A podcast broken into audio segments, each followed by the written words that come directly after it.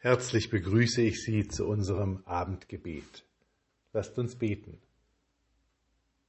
Gott, du Sonne unseres Lebens, wir danken dir für die Luft zum Atmen und wir danken dir, wenn wir Luft haben zum Durchatmen.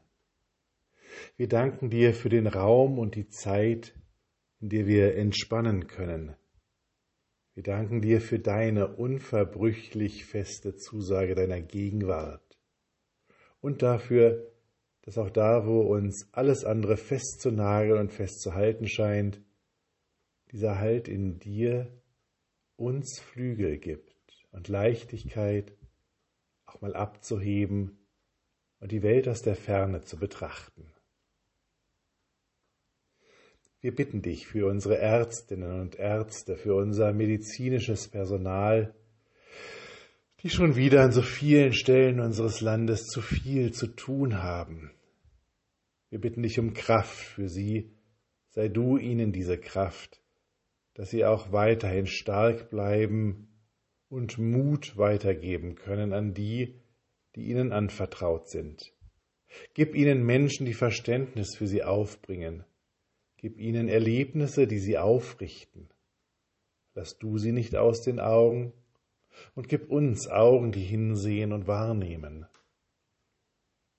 Wir bitten dich für unsere Schülerinnen und Schüler, für die Lehrerinnen und Lehrer und alle anderen, die in den Schulen arbeiten.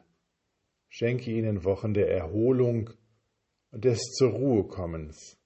Mache ihre Köpfe und ihre Herzen frei und stark begleite sie, wo auch immer sie hingehen. Und wir bitten dich, komm zu allen, die in Unfrieden leben, bringe Frieden und Versöhnung.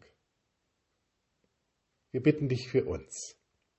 Herr, bleibe bei uns, denn es will Abend werden und der Tag hat sich geneigt.